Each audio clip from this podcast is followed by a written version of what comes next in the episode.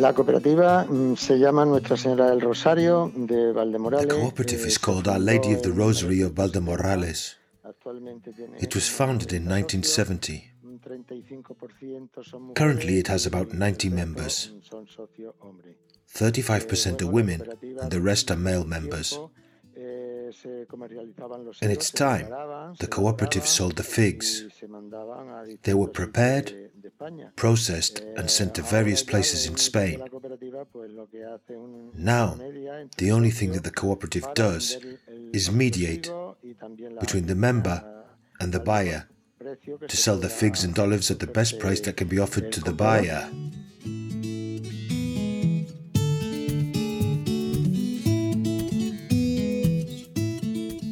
Tourism in Valdemorales. Smart tourist signs in audio format. Agriculture.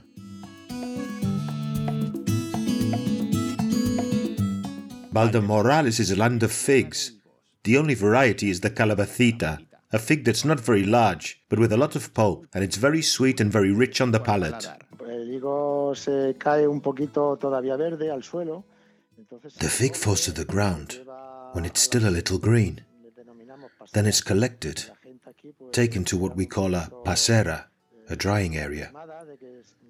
And people are a little amazed that the figs are placed on, shall we say, the cemented streets, and that these serve for drying.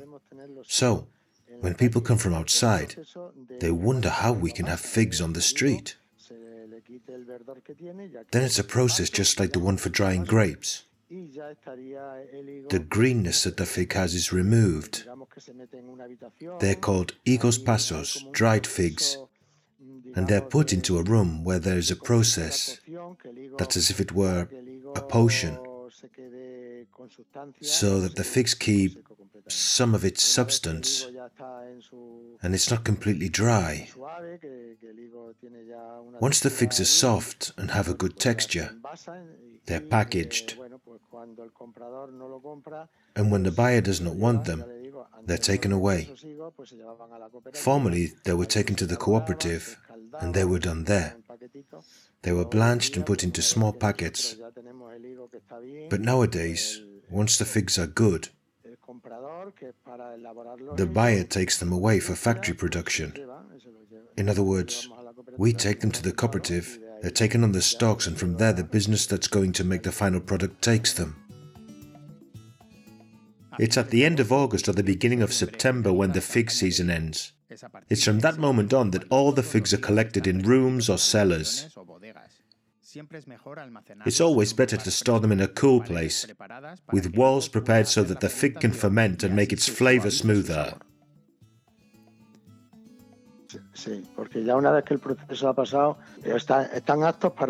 Yes, because once the process has taken place, they're suitable for, I don't know, use in chocolates and cookies.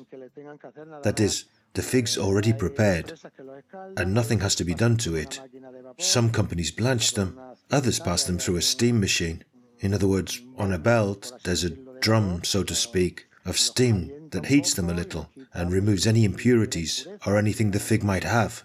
Another benchmark crop in Valdemorales is the olive, whose season begins on December the 8th to the 10th, which is when the olives begin to be harvested. El socio las coge, las lleva el mismo día, las lleva a la cooperativa.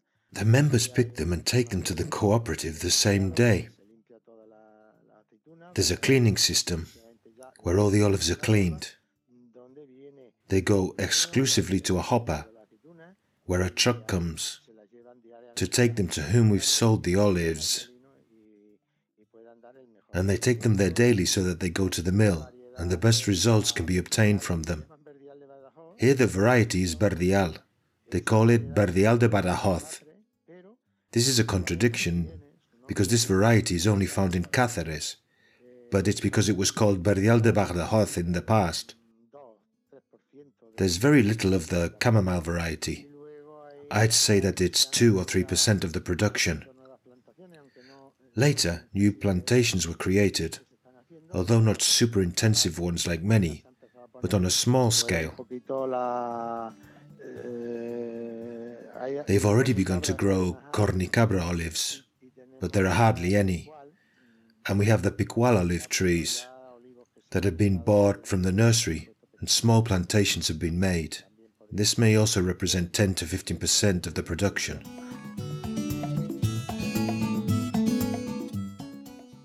In the area, three cooperatives have an oil mill. Yes, unfortunately, they mill and lose money. In the end, the olives have to be sold. So, the normal thing is that each farmer delivers their olives to the cooperative. At the same time, the cooperative also manages the price in kilos as the same as the price in litres of oil that we're going to buy so that it's more profitable for the member to receive a superior quality oil, which is normally extra virgin olive oil. This makes it possible for it to be a reasonable price for the farmer, so that they do not have to buy oil elsewhere. Normally, the farmer buys the olive oil from those we sold the olives to.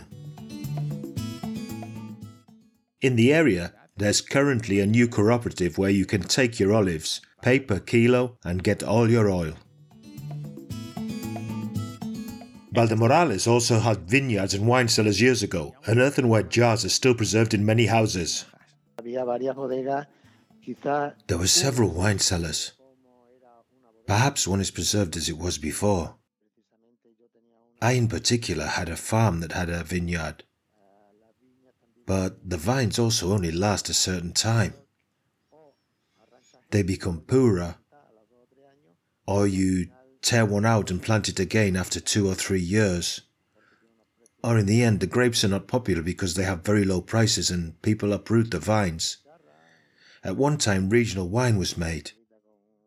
Each person had a small plot with a little vineyard, but in the end, due to modern times, when there's beer and other drinks, this has all but disappeared. a production for Radio Viajera, financed within the framework of the Project for the Development of Smart Villages of the Government of Extremadura and the European Union, with the support of the Valdemorales Town Council.